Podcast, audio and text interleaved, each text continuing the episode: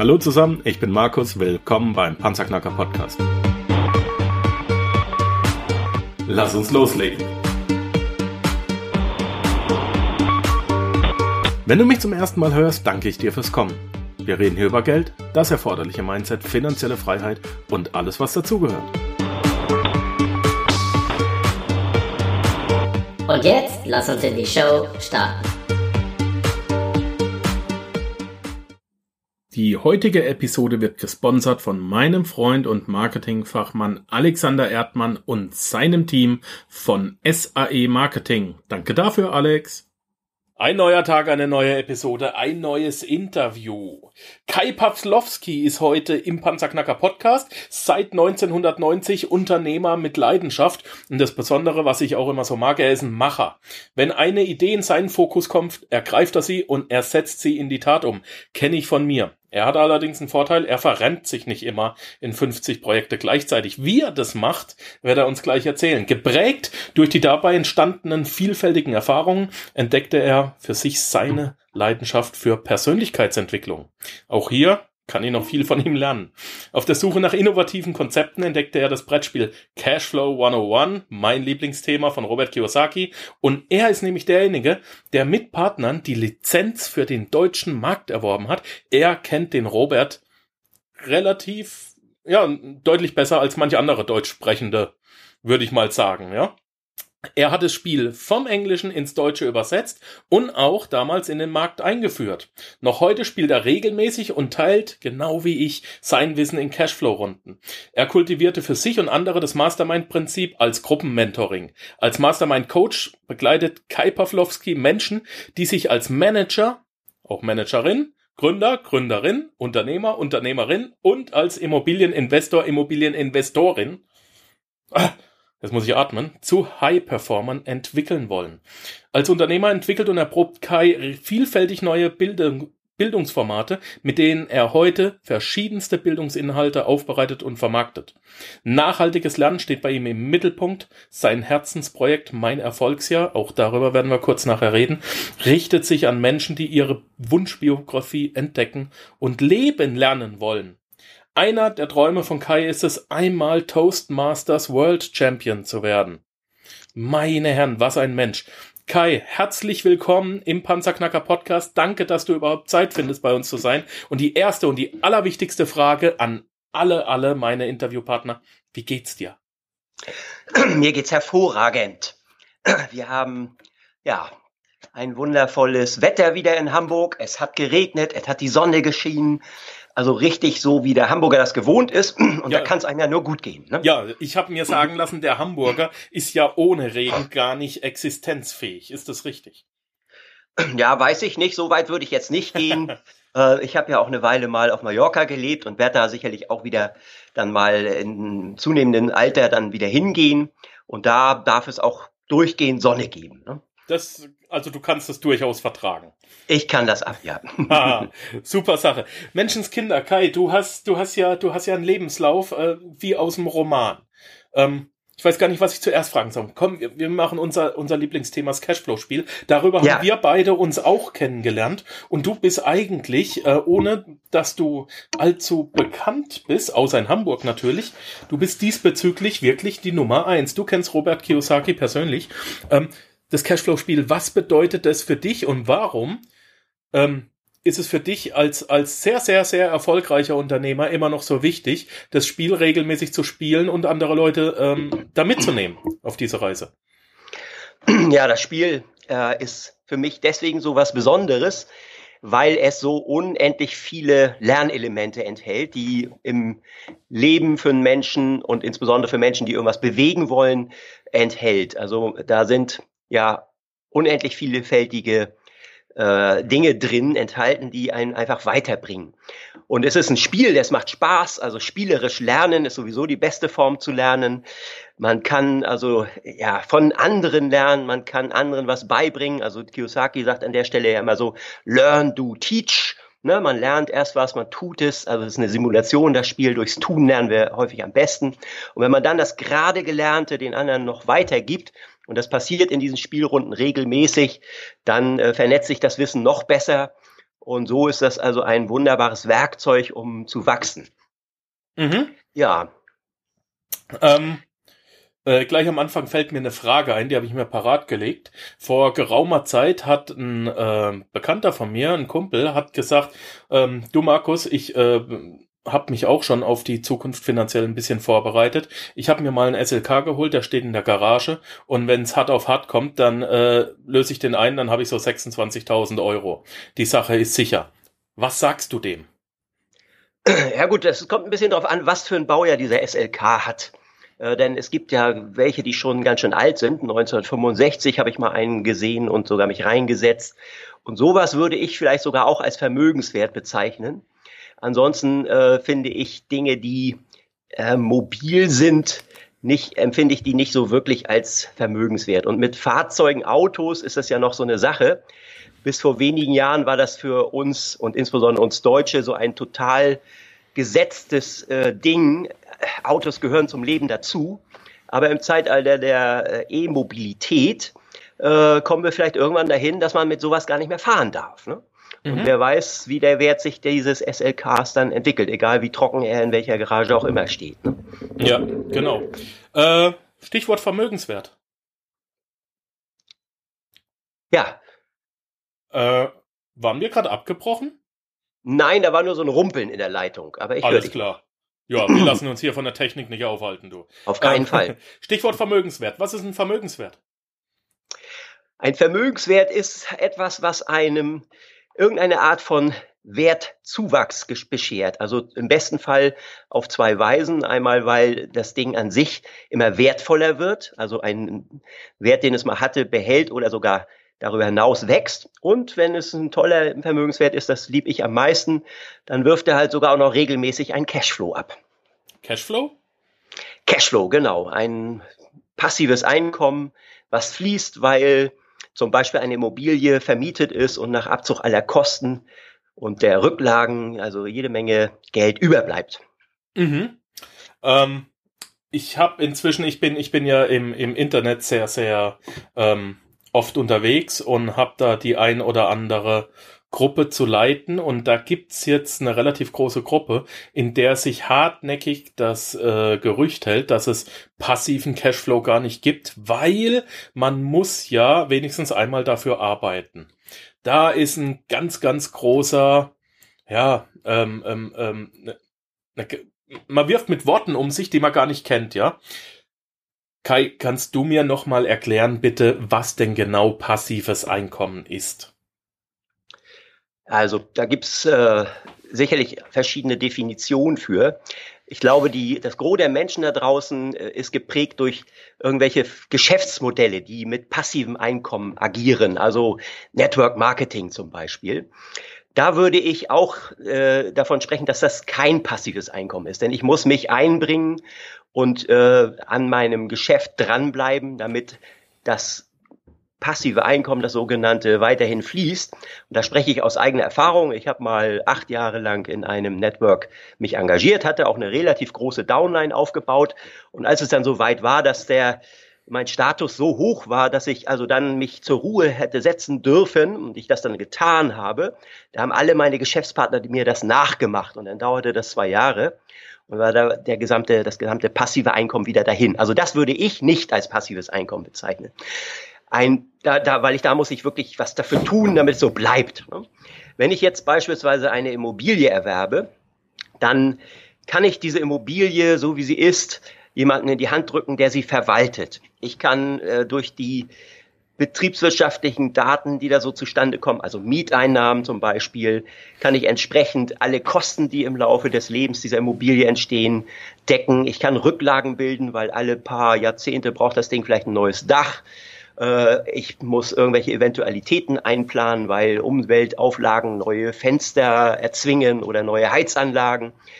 Und deswegen ist eine Immobilie beispielsweise für mich ein, ein passives Einkommen oder der Cashflow, der aus einer Immobilie entsteht.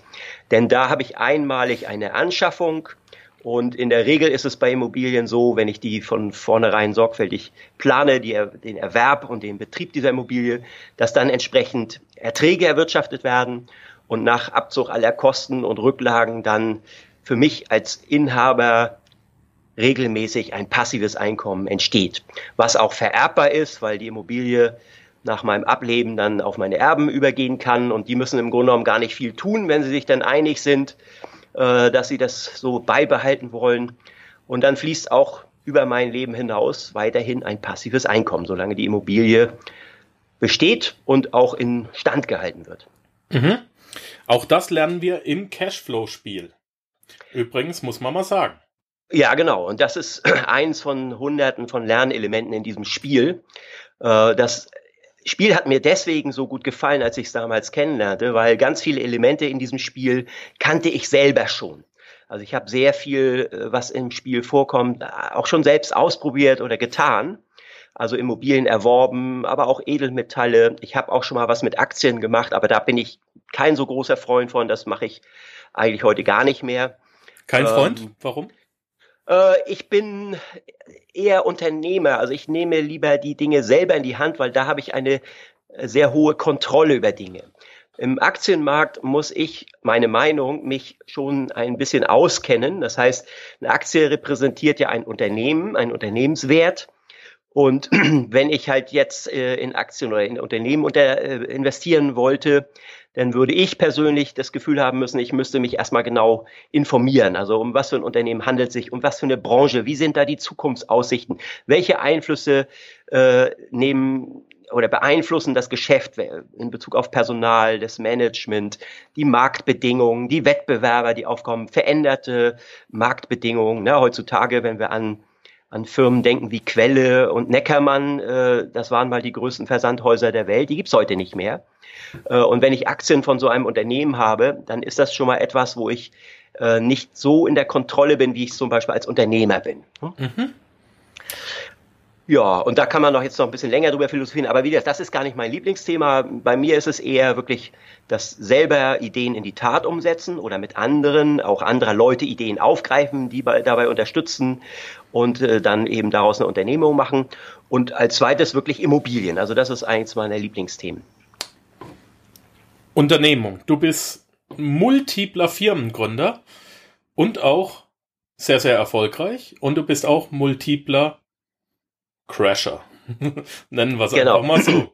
ähm, eine Sache, wir haben uns ähm, schon einige Male drüber unterhalten, eine Sache, auf die du in gewisser Weise auch stolz bist, denn du hast aus diesen Scheitern oftmals mehr gezogen, als wenn es ähm, einfach so ohne Probleme funktioniert hätte. Was für Lernerfolge hast du da in der Hauptsache mitgenommen? Ja, also das ist eine Sache, die, über die ich auch sehr gerne spreche, das Scheitern oder überhaupt mhm. das mutig sein, etwas unternehmen. Und es gibt so Dutzende Sprichwörter. Eins davon heißt vielleicht, wo gehobelt wird, da fallen auch Späne, ja? Ja. Also nichts läuft in der Regel so, wie man sich das in der Theorie mal überlegt hat. Und das ist sicherlich eine der Herausforderungen, die man als Unternehmer hat. Ne? Man hat eine Idee, man entwickelt einen Plan, man hat Ziele, die damit verbunden sind.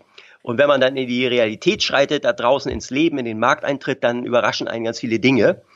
Und das ist spannend. Da kommt dann zum Beispiel für mich zum Tragen, dass ich halt reagieren muss, dass ich mich dem Markt anpassen muss.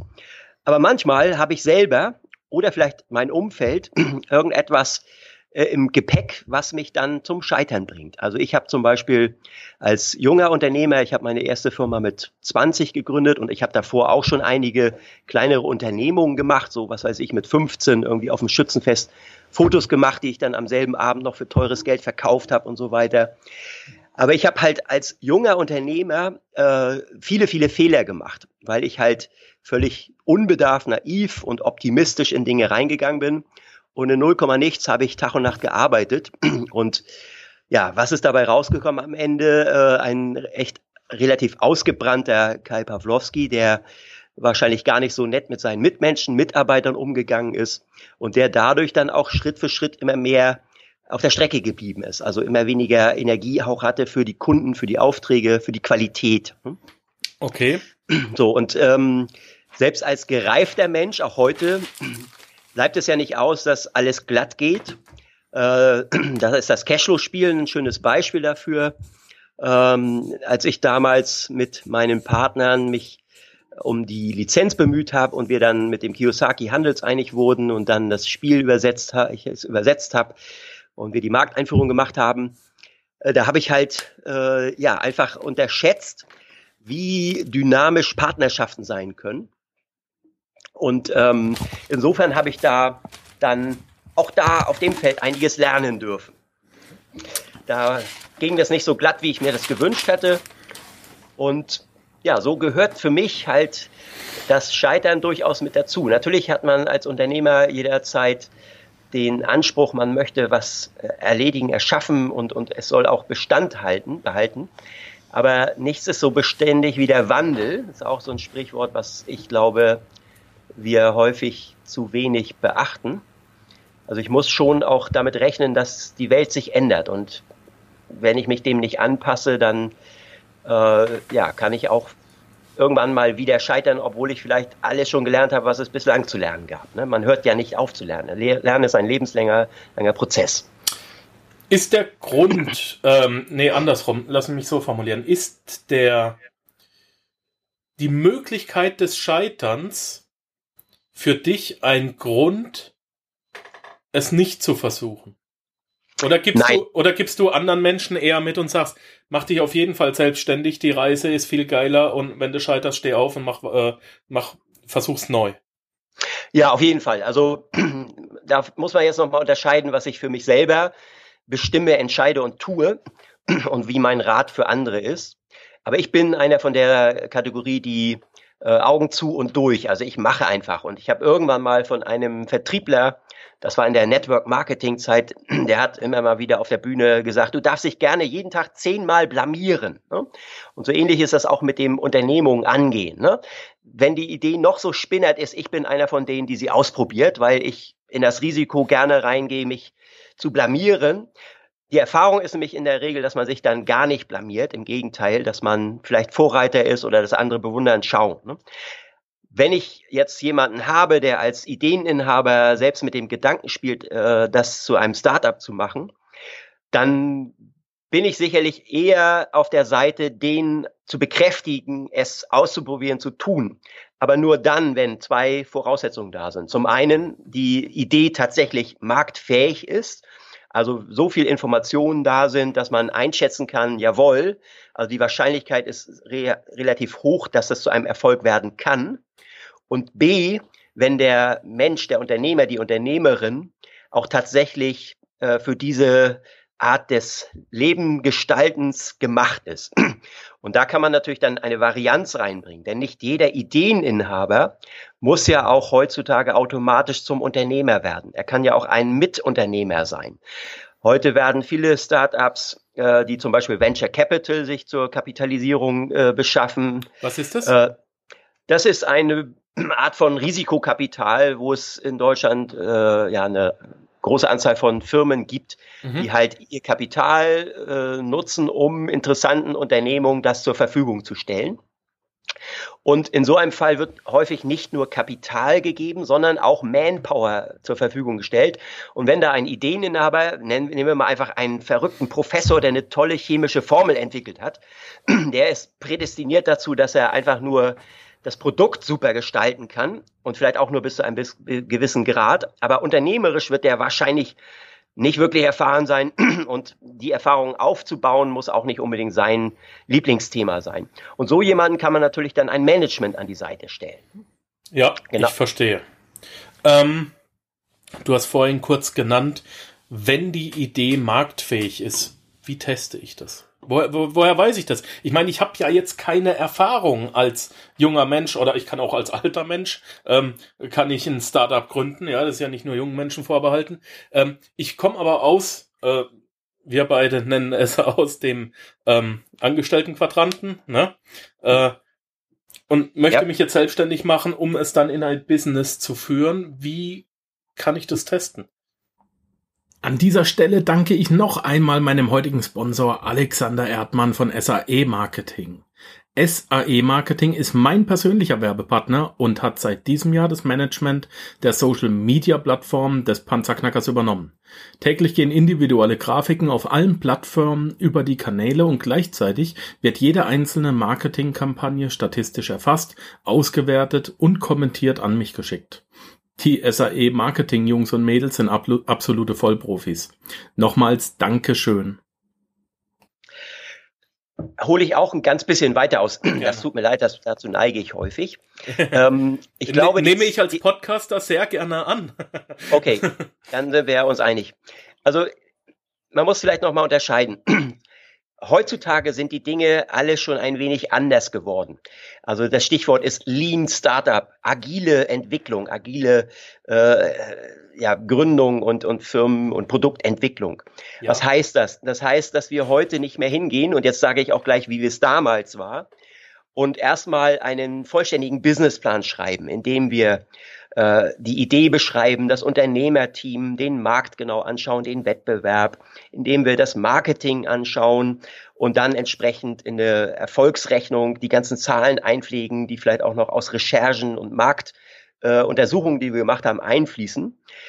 Damals war das sozusagen ein Muss, wenn ich von der Bank Geld haben wollte oder auch von Investoren, dann brauchte ich einfach so einen Businessplan. Ich habe dort von 50 in meinem Leben geschrieben. Es hat mir nie wirklich Spaß gemacht. Aber, und deswegen habe ich auch irgendwann gesagt, jetzt habe ich keine Lust mehr dazu, ich lasse das jetzt. Und der 50. war sozusagen der Jubiläums-Businessplan. 50. 50 ich ja. habe drei geschrieben und die Schnauze voll. Ja, ich glaube, es bei mir war es auch so, wobei ich habe mich dann immer ein bisschen äh, motiviert, weil ich habe die ersten Pläne waren einfach für mich und dann kam irgendwann eine internationale äh, Unternehmung dazu. Da musste ich das ja auch auf Englisch machen. Dann äh, habe ich den nächsten Businessplan so gemacht, dass man einstellen konnte, dass er auf Deutsch und Englisch sich umschaltet. Also die Excel-Tabellen waren dann die alten von damals. Und so habe ich natürlich einen Erfahrungsschatz gehabt und da war das alles nicht mehr so schlimm, wie es vielleicht bei den ersten Plänen war. Mhm. Aber äh, es hat halt war damals notwendig und es hat halt damals, und das wäre es heute auch noch, geholfen, mir überhaupt noch erstmal richtig klar zu werden, womit gehe ich denn jetzt eigentlich auf welchen Markt? Und damit habe ich natürlich schon eine Art von Vorentscheidung oder eine, eine Grundlage für mich, besser beurteilen zu können, wie gut ist denn meine Idee? Ne? Denn eine Idee an sich ist erstmal schön, und vielleicht sieht man dann auch in seiner Fantasie schon, wie man damit Erfolg hat. Wenn man dann einsteigt in so eine Businessplanung und sich Schritt für Schritt mit allen Rahmenbedingungen auseinandersetzt, also recherchiert, den Wettbewerb anschaut, mal ein paar Marktuntersuchungen macht oder vielleicht sogar auch mal einen Testmarkt aufmacht, dann sammelt man natürlich erste Erfahrungen oder man kriegt überhaupt erstmal die Fragen heraus, die man sich vernünftigerweise stellen sollte, wenn man etwas anfängt. Nur dieser Prozess ist halt äh, recht trocken, langwierig und die wenigsten Unternehmer haben da Erfahrung und auch Lust drauf. Deswegen gibt's Gründungsberatungen, Gründungszuschüsse, äh, die halt letztendlich dann externe Berater, in Hamburg haben wir die Lavets Stiftung beispielsweise, äh, die dann den Gründer dabei unterstützen, diese Businessplanung zu erstellen. Aber das ist so ein trockener Prozess und heutzutage brauchen wir das gar nicht mehr unbedingt, weil es andere Tools gibt. Also weil wir zum Beispiel ein Business Canvas äh, uns machen können. Also wo man auf einem Blatt, auf einem Blick sieht, was sind denn so die Kernerfolgsfaktoren, welche Ressourcen brauche ich, was für Kosten entstehen und welche Geldflüsse, welche Kundenbeziehungen führen zu welchen Geldflüssen. Und so habe ich dann ein neues standardisiertes Verfahren, dieses Business Canvas, was heute vielen Investoren für den Einstieg in ein Gespräch und die ersten Schritte ausreicht. Wo ich also viel schneller mit meiner Idee an einen Geldgeber komme, bevor ich monatelang womöglich mich in trockenen Zahlen und Theorie bewegt habe. Mhm. Und das ist halt äh, Smart Business, würde ich es mal nennen. Lean Startup ist ja so einer der Begriffe, die also schlank und schnell und schmal erstmal lospreschen. Zum Beispiel, weil man auch erstmal einen kleinen Kundenkreis mit einem Testprodukt versorgt und ausprobiert, wie komme ich am Markt an, lernt, was braucht es noch, damit die Kunden das Produkt so richtig toll finden. Ne? Okay, oder, ähm, oder alternativ ja. noch, um das letzte zu nennen, sowas wie Crowdfunding, mhm. wo ich halt äh, mich vieler, vieler kleiner Investoren bedienen kann, die im Prinzip schon meine Kunden darstellen, die eine Art Vorabkauf machen, weil ich ihnen meine Idee, mein Produkt so toll beschreiben kann, dass sie Lust drauf haben, es zu kaufen auf das Risiko hin, dass sie es vielleicht doch nicht bekommen oder nicht in der Qualität, weil es noch gar nicht existent ist und ihr Geld mir erst dazu hilft, es zu produzieren. Ne? Mhm. Ja, genau. Bekanntes, das ist jetzt ein für mich bekanntes Prinzip. Ähm, lass uns doch mal ein konkretes Beispiel machen. Stell dir mal vor, ich käme jetzt zu dir und erbäte deine Hilfe ich möchte mich mit einem irgendeinem Business selbstständig machen, nennen wir es mal, ich möchte äh, mit 3D-Drucken erfolgreich werden. Ich habe äh, darin sehr große Erfahrung. Ich kann also sowohl konstruieren, als auch habe ich eine up, die Technik. Bist du noch da? Ich, ich bin noch da, ja. Ja, bei mir flattert die Technik gerade ein bisschen. Solange die aber weiter funktioniert, ist alles gut. Ähm, ich habe einige 3D-Drucker zu Hause. Ich äh, kann das auch machen. Ich kann das tun. Es ist äh, aus meiner Sicht ein Business, das sehr ähm, zukunftsorientiert ist. Wie kann ich jetzt einerseits die Marktfähigkeit testen und wie kann ich andererseits innerhalb kürzester Zeit mich und meine Familie damit ernähren? Ja, das ist jetzt schwierig, also eine theoretische Frage zu beantworten. Mhm. Es, es hängt natürlich auch noch stark von der Thematik ab. Und ich kenne mich mit 3D-Druck ein Stückchen aus. Ähm, ich habe selbst mal angefangen in der Druckvorstufe, das war so meine erste Unternehmung. Ich habe auch mal digitale Großformat-Druckmaschinen entwickelt in einer anderen meiner Unternehmungen. Und ich habe dann auch schon mitbekommen, wie meine Entwicklungsingenieure damals anfingen, mit 3D-Druck zu experimentieren. Und da war mir das ein, ja, also so eine Sache, wo ich dachte, hä, wie soll das funktionieren? Ne? Wer braucht das? Und heute wissen wir, jawohl, ich kann jetzt bei Konrad oder wo auch immer mir so ein Ding einfach kaufen für ein paar hundert Euro und dann kann ich meine Ersatzteile selber drucken. So, jetzt wäre für mich die erste wichtigste Frage, okay, wo ist jetzt dein Unique Selling Point? Also was macht deine Idee jetzt einzigartig im Vergleich zu all denen, die sich selber so ein Ding kaufen können, die dieses Know-how vielleicht haben, die äh, ja schon irgendwelche Ideen damit in die Tat umgesetzt haben. Also worum geht's jetzt im Detail? Ne? Und dann kann ich vielleicht auch als Laie in Anführungsstrichen schon mal eine erste Idee bekommen, wie gut ist die Idee denn wirklich? Und erst dann kann man natürlich schauen, wie kommst du jetzt als Unternehmer, der das Stichwort Familie ernähren äh, im, auch noch bedienen muss, äh, dann in Gange damit. Ne? Und da gibt's dann vielleicht verschiedene Varianten. Denn beim Cashflow-Spiel, kommen wir da mal drauf zurück, da gibt's mhm. so eine Karte, ne, da kriegst du, du kannst irgendwie eine Werkzeugfirma gründen oder eine Softwarefirma. Und da gibt's also erstmal kein Geld und jede Menge Arbeit. Und ob das ein Erfolg ist, ja, das weiß man überhaupt nicht. Ne? So.